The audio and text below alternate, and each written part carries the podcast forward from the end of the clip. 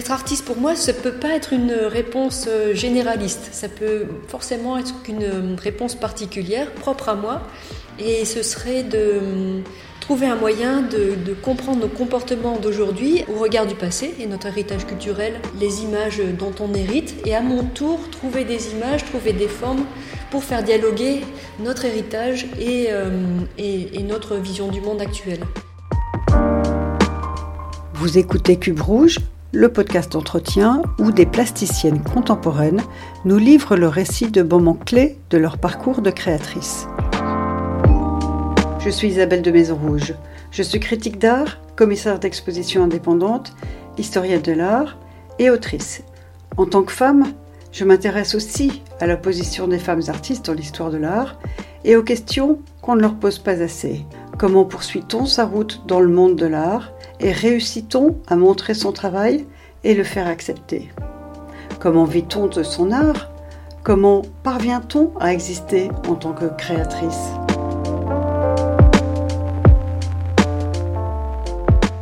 L'artiste plasticienne avec qui je discute aujourd'hui s'appelle Marilyn Terrier.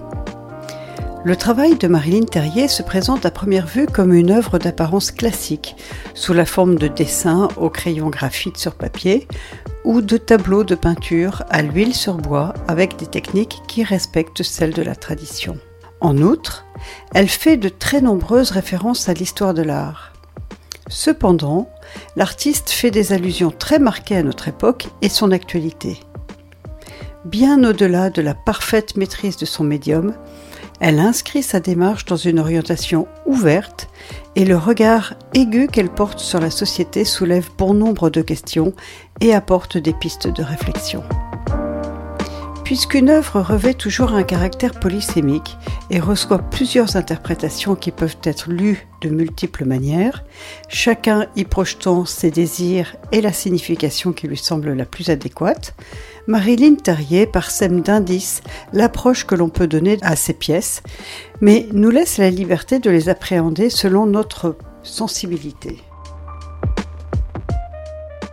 Exceptionnellement, nous ne sommes pas dans ton atelier, mais dans la galerie qui accueille tes œuvres pour euh, un solo show. Moi, ce que j'aimerais, c'est que tu nous décrives ton processus de travail, parce qu'en plus, il est propre à ton, ta façon de faire. Ça commence par des, par des lectures et surtout par des contenus audio, parce que j'ai, je sais pas, j'ai une capacité peut-être euh, euh, plus développée pour assimiler des contenus audio plutôt que des contenus écrits.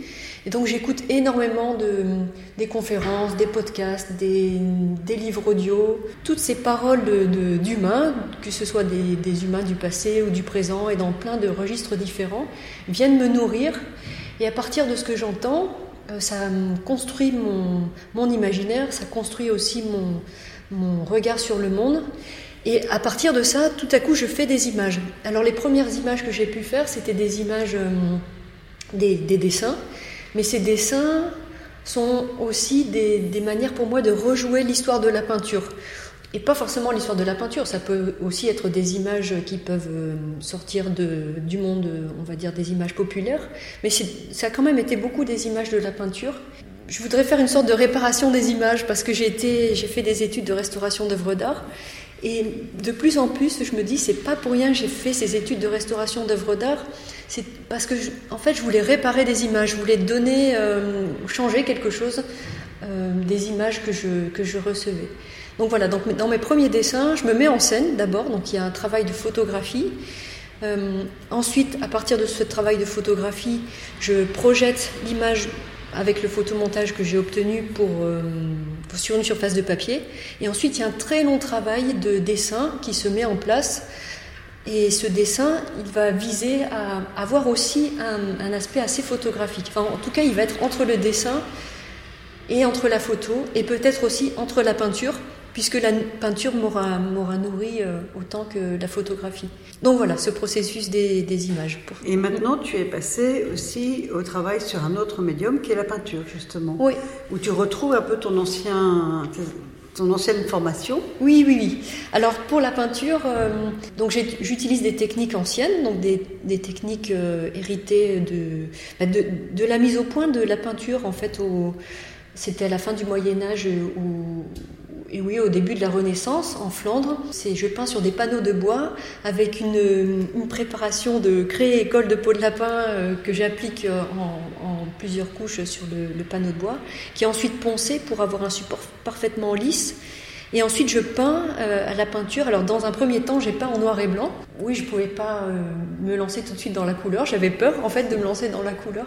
Et comme j'avais beaucoup dessiné et que le dessin, c'était du noir et blanc, donc j'ai continué avec le noir et blanc, mais avec la technique de la peinture à l'huile, c'est-à-dire avec des glacis, avec des modelés très fins, avec... Euh, cet aspect qui est très lisse et qui est presque laqué à la fin et qui peut faire penser à la photographie les images qui, qui, sont, qui en sont le résultat sont des images qui sont très contemporaines, que mhm. tu vas chercher sur Internet, mais que tu resitues dans un contexte qui euh, fait référence à l'histoire de l'art et à la mythologie en particulier euh, dans cette série-là. Oui, ces peintures, elles ont démarré grâce à une invitation euh, pour l'exposition des guerrières, donc Femmes guerrières, Femmes en combat, qui aura lieu bientôt en, en mars à la topographie de l'art. Et en ayant été invitée à participer à cette exposition, je me suis posé la question de bah, que seraient des guerrières pour nous aujourd'hui euh, à notre époque? Est-ce que ça aurait une utilité aussi d'être euh, des femmes guerrières? En regardant l'histoire de la peinture, et, ou la peinture d'histoire, parce que ça a aussi du sens dans ce sens-là, j'ai pensé aux peintures des représentations des Sabines, où finalement, dans les enlèvements des Sabines, il y a une vision très dévalorisée, dévalorisante pour les femmes, euh, sont là, ne peuvent pas résister, elles sont embarquées sur les épaules d'hommes très musclés, comme des sacs de pommes de terre. Enfin, c'est voilà, c'est vraiment insupportable d'avoir de, euh, ces images. Surtout qu'on sait que ces images nous formatent et on les reçoit encore aujourd'hui, elles nous conditionnent. Donc, je me suis dit, et si euh, les Sabines avaient pu s'échapper? Et donc, quel, corps il aurait fallu pour ces Sabines? Et c'est là je me suis dit, il aurait fallu des, corps musclés, des corps en mouvement, et j'ai commencé à chercher sur Internet bah, des, des, sportifs et des sportives. Et puis voilà, je me suis dit, comment je vais venir ensuite les découper, puis ensuite composer mes images sur Photoshop pour faire référence à ces images de l'histoire de la peinture, mais en même temps les emmener ailleurs, c'est-à-dire réparer mes images et puis tout à coup donner un rôle euh, quand même plus satisfaisant pour, euh, pour les femmes. Moi, je voudrais revenir aussi sur tes débuts dans la peinture ou dans le dessin dont tu parlais tout à l'heure. Est-ce que ce sont tes origines familiales qui sont à l'origine de ton, vocation d'artiste? Là, je peux pas dire oui ou non pour la question. Donc moi, je viens d'un milieu très populaire où les images avaient une grande place, mais c'était les images de la télévision. Il y avait au moins euh, trois télévisions dans la maison, il y avait toujours une télévision allumée du matin au soir. Et puis c'était dans les années 80-90. En fait, il n'y avait pas beaucoup de chaînes de télévision et les images étaient très stéréotypées, c'était très manichéen aussi dans, ce qu'on nous présentait. Et, et donc j'ai été formatée par ces images ça a complètement construit mon, imaginaire euh, d'une façon générale. Le problème, c'est que je, ne m'y retrouvais pas du tout dans ces images. J'avais l'impression qu'il y avait un décalage entre ce que j'étais dans ma subjectivité et, entre ce que, enfin, on va dire, les injonctions posées ou proposées à travers ces images. Donc peut-être que oui, peut-être que ces images, en fait, euh, euh, elles ne m'ont pas influencé dans le bon sens, mais ce qui s'est passé par la suite, et quand j'ai commencé à découvrir l'art euh, à travers mes cours d'histoire, ou quand j'étais, encore euh, enfant dans l'école, à l'école primaire, en fait, ces images d'histoire, de, mes cours d'histoire, étaient plus intéressantes que les images qui étaient proposées par la télévision. Je trouvais que dans l'iconographie, il y avait quelque chose qui allait plus loin, qui était plus riche, et qui finalement proposait des modèles de pensée ou de perception qui me correspondaient davantage que les images actuelles proposées par la télévision. Donc finalement, les images du passé, bon, j'avais peut-être un, regard anachronique hein, sur ces images, mais en tout cas, ces images du passé, elles étaient plus contemporaines pour moi, me correspondaient mieux correspondaient mieux à ma subjectivité que les images proposées par, euh, on va dire, cette soupe populaire de la télévision des années 80 et 90. et donc, est-ce que tu, tu, pourrais revenir sur le moment où, où tu as décidé, ou, ou, alors tu as compris que tu étais artiste mm. Parce que ça, c'est c'est pas facile de se le reconnaître soi-même. Oui. Donc, euh, est-ce que tu, tu, as des moments clés? Alors, en fait, il n'y a pas très longtemps, euh, ma mère a retrouvé des dessins de justement de la période quand j'avais quand j'étais à l'école primaire. Et sur mes dessins, je vois, je représentais beaucoup de. En fait, je, n'arrêtais pas de dessiner des Louis XIV. J'ai eu une folie Louis XIV. Et, après, en réfléchissant, je me suis dit, mais d'où, c'est venu euh, cette fascination? Et hum, quand j'avais 10, 9 ou 10 ans, euh, on avait eu comme euh, projet de, fin d'année, enfin l'instituteur avait eu comme projet de fin d'année de nous emmener à Versailles. Et donc il s'était étendu sur le programme d'histoire lié à Versailles. Il nous avait euh, beaucoup parlé de Louis XIV et de, de, la cour, de la construction de Versailles, et, surtout du fait que, que ce personnage avait compris que pour mater la fronde qui le menaçait, il, fallait, valait mieux passer, en passer par l'esthétique plutôt que par les armes. Et ça, j'avais trouvé extraordinaire qu'un être humain comprenne que l'art, la force de l'art, pouvait être euh, plus intéressante et plus efficace que la force des armes et la force militaire. Donc ça, ça m'avait complètement épaté. J'avais vraiment été impressionnée par ça. Et puis, euh, comme j'avais pas beaucoup d'images euh, donc à la maison, il n'y avait pas de, représentation de l'histoire de la peinture. Là, il y avait quand même les, diapositives. Donc, euh, il nous avait projeté une grande diapositive du portrait de Louis XIV par Hyacinthe Rigaud. Et donc, on avait tout analysé. Le fait, par exemple, que pour paraître plus grand, parce que Louis XIV n'était pas très grand, mais pour avoir l'air de, mesurer 1m80, il y a son perruquier qui lui avait fabriqué une grande perruque de cheveux bouclés. Il portait des chaussures à talons. Euh, il portait des bas de soie. Bon, c'était pour montrer ses beaux mollets musclés de danseur. Euh, et puis il y avait ce petit déhanché, il portait des chemises de dentelle, et je me disais, mais il est bizarre ce roi. Il, est, il a une allure tellement féminine, en fait, Bon, évidemment, euh, à l'époque, tout ce que je viens de dire, c'était pour, des, pour euh, affirmer un, côté masculin, un côté viril dans sa personnalité. Mais à mon époque, et surtout dans les années 80, les femmes se bouclaient les cheveux. Je sais que ma mère euh, s'était fait cette coiffure, et je trouvais qu'il ressemblait tellement aux... Il pouvait ressembler aux femmes de cette époque-là. Donc j'aimais bien qu'il qui est une sorte de trouble dans le genre de Louis XIV, qui était ce roi fabuleux qui avait compris que l'art pouvait être une arme. Donc ça, ça m'a, ça m'a vraiment beaucoup, beaucoup marqué. Et je pense que c'est ça qui a fait que j'ai commencé à dessiner ce personnage et aussi à réfléchir euh, au fait que, que l'art pouvait être une, une voie ou une voie d'expression différente de, de ce qu'on pouvait recevoir dans son, dans son monde au, quotidien. Voilà. Mhm. Et donc, dirais-tu que ta vie, ton, justement ta façon de, de, te positionner dans la société, a une influence sur ton travail et, euh, et est-ce que du coup les problématiques qui te motivent viennent de ce que tu vis au quotidien ou euh, tu vas chercher des formes qui sont en adéquation avec les questions que tu avais soulevées déjà euh, toute jeune? Oui, oui, oui. Alors oui, et de plus en plus parce que j'ai besoin d'avoir des admirations. Justement, dans mon enfance, euh, par rapport à ce que me servait euh, ce, monde populaire, je ne trouvais pas de modèle qui pouvait, à qui j'avais envie de ressembler.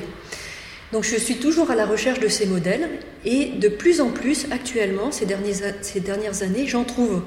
Et j'en trouve à travers, par exemple, des philosophes comme euh, Paul B. Preciado, qui donc est philosophe et c'est un, homme trans et qui, qui, va beaucoup réfléchir aux questions des transidentités et qui, par exemple, quand, je lis ces, ces, textes ou quand je l'entends parler euh, à la radio, me donne énormément de force. Alors, moi, je ne suis pas une personne trans, mais euh, euh, en tout cas, ces questions de, se situer entre le masculin et le féminin, ou de devoir correspondre absolument à des stéréotypes, ça, ça ne me va pas du tout. Donc, de voir que des personnes comme lui sont présents, ont, une importance, font bouger les lignes, bah oui, ça, ça, ça, ça m'intéresse beaucoup, c'est très important pour moi, et j'en fais quelque chose. Enfin, je veux. Alors, je vais pas mettre en scène euh, Paul Preciado, ou... enfin voilà, mais en tout cas, dans, dans mes peintures, je vais peut-être commencer à regarder, à chercher des corps qui vont correspondre au modèle idéal que je, que je, enfin, auquel je voudrais correspondre.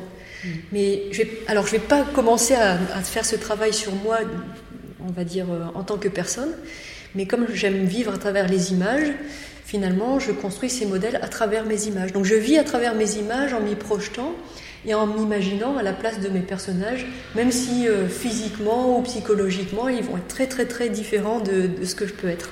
Et donc la question de l'intime a très souvent été traitée par les femmes euh, artistes au cours du XXe siècle. Euh, est-ce que tu verrais ça comme une posture particulièrement féminine, de parler de l'intime et de mm. parler de soi, ou est-ce que euh, tu t'aperçois que c'est plus au cœur des préoccupations des artistes femmes à l'heure actuelle? Bon, alors c'est encore une question euh, à laquelle ce ne sera pas facile de répondre. Euh... Oui, ça c'est difficile à dire. Parce que encore une fois, moi je me positionne pas vraiment, enfin ni, enfin vraiment comme une femme. Bon, je suis pas un homme non plus, ça c'est sûr. Hein. mais Peut-être je pourrais dire que là, l'intime, c'est le. Je comprends ce, terme d'intime comme euh, d'idée de construction de soi, euh, de, la construction d'une forme d'intériorité de soi.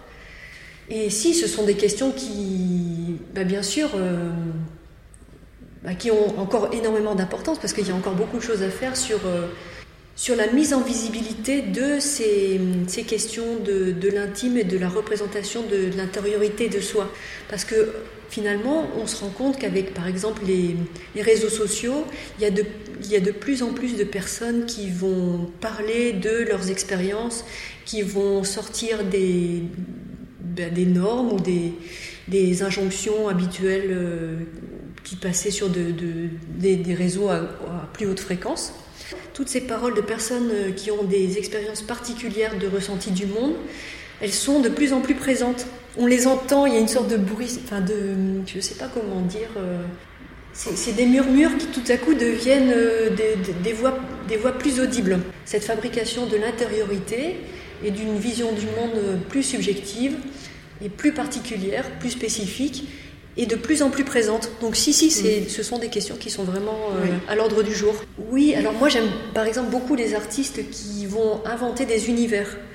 Bah, par exemple, j'aime bien le travail de Nazaline Pouillandé, j'aime bien le travail de Fabien Merel, euh, j'aime bien le travail de Simon Passieka ou de François Malingré. Donc j'aime bien ces artistes qui fabriquent des mondes.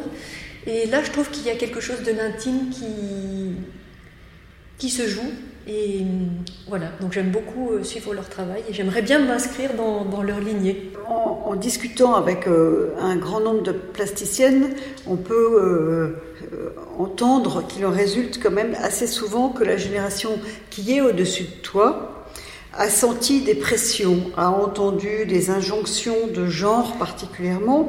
Et diras-tu, toi, que tu as perçu la même chose ou tu penses que dorénavant, euh, ce ne sont plus des questions euh, qui sont posées Et euh, est-ce que tu penses qu'actuellement, dans l'art contemporain, il y a eu une prise de confiance des femmes et qui résulte d'une prise de conscience de cette forme d'invisibilité qu'elles avaient dans l'art moderne en particulier? Mm. Est-ce que tu penses que ça n'existe plus, ces questions, ou est-ce qu'elles sont encore mm. très présentes? Peut-être que je vais, chevaucher sur la question qui, va suivre, mais en fait, ce qui s'est passé, c'était une sorte de conte de fées, parce que à un moment donné, j'ai commencé à mettre mon travail euh, sur Instagram, et puis il y a une artiste qui a, donc Corinne Bornier, qui a vu mon travail et qui m'a proposé de participer à une exposition collective. J'ai dit oui, euh, parce que pour moi c'était absolument extraordinaire d'avoir euh, cette proposition. Et dès cette première exposition collective, ça s'est vraiment très bien passé. Tous les artistes que j'ai rencontrés étaient vraiment, euh, je ne sais pas comment dire, intéressants, gentils. Euh, euh, il y avait vraiment beaucoup d'entraide aussi quand on a, quand on a mis en place l'exposition. Et, et j'ai trouvé que cette atmosphère et cette ambiance était absolument extraordinaire. Et je m'y suis sentie vraiment tout de suite très très bien, alors que c'était pas du tout mon milieu. Et puis ça a continué, puisqu'ensuite j'ai rencontré, donc, euh, parce que Corinne Bornier m'a mise en relation avec d'autres personnes qui étaient toutes plus, plus extraordinaires les, les, unes que les autres.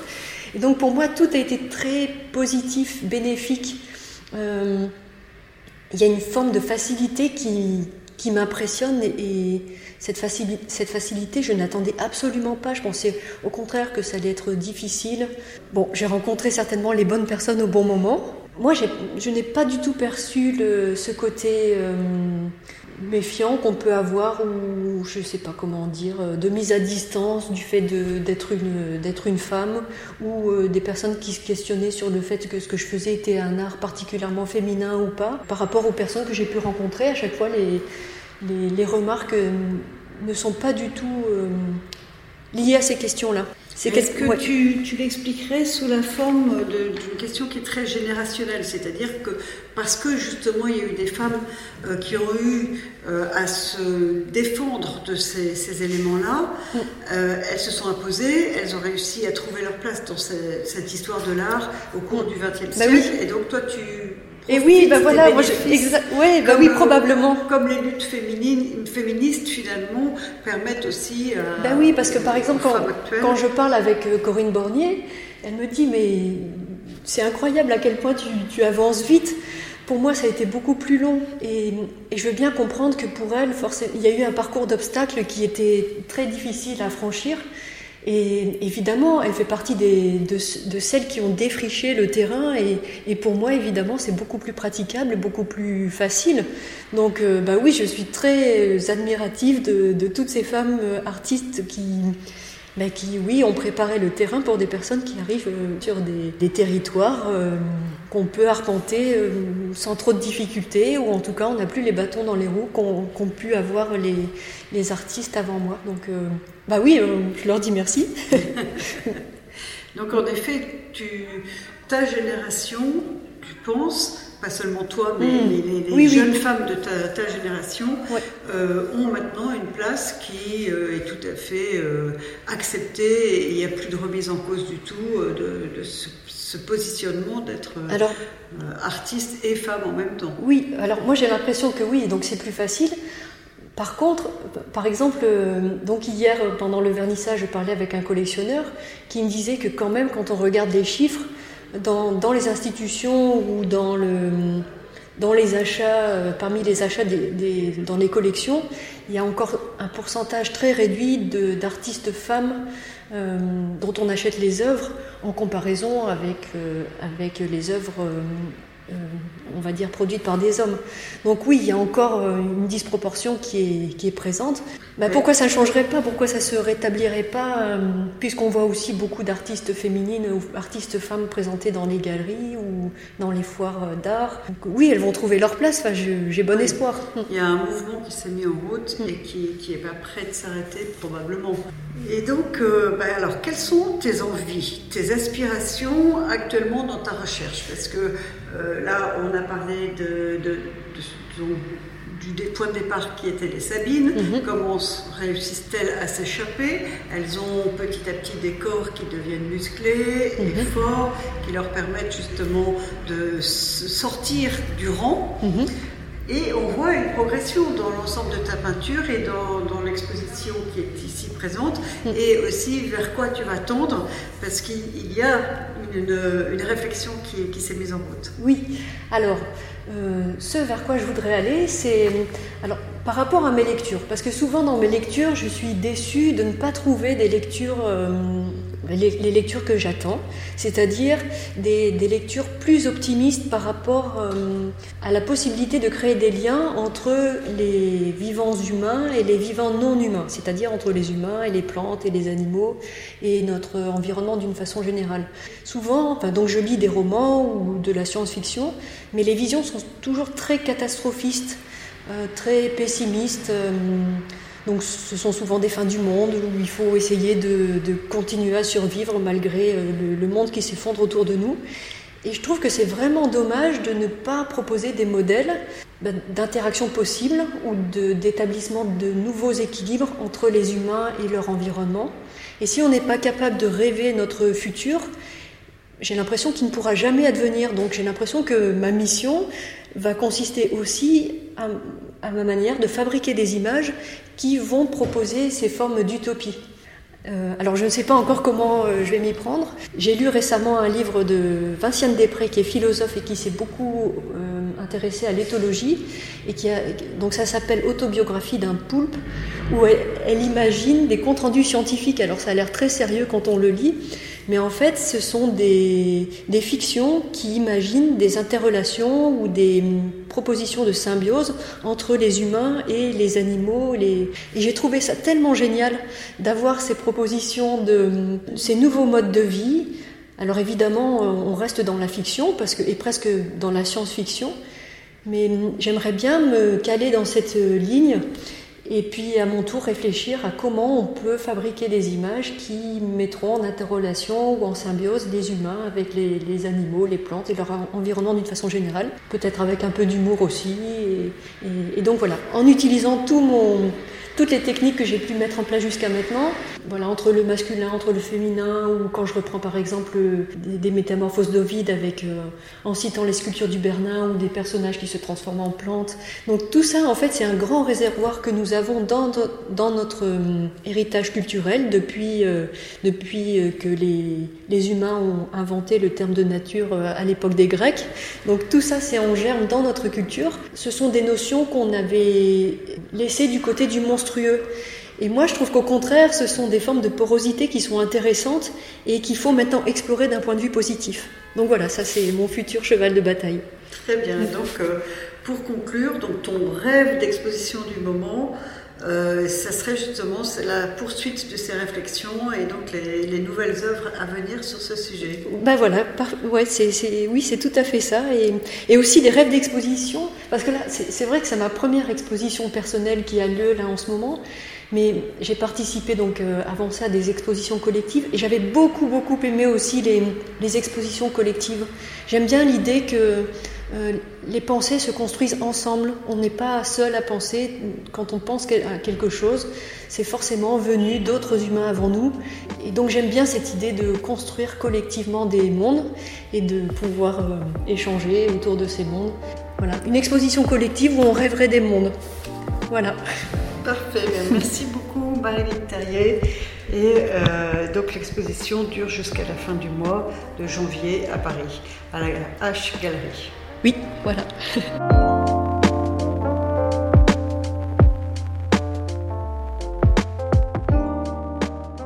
Cube Rouge est un podcast diffusé sur Art District Radio sur une proposition d'Isabelle de Maison Rouge le mercredi et le samedi à 14h la semaine de la sortie de l'épisode. Retrouvez tous les épisodes de Cube Rouge en podcast sur le site internet de la radio et sur toutes les plateformes d'écoute en suivant le fil des podcasts d'Art District Radio.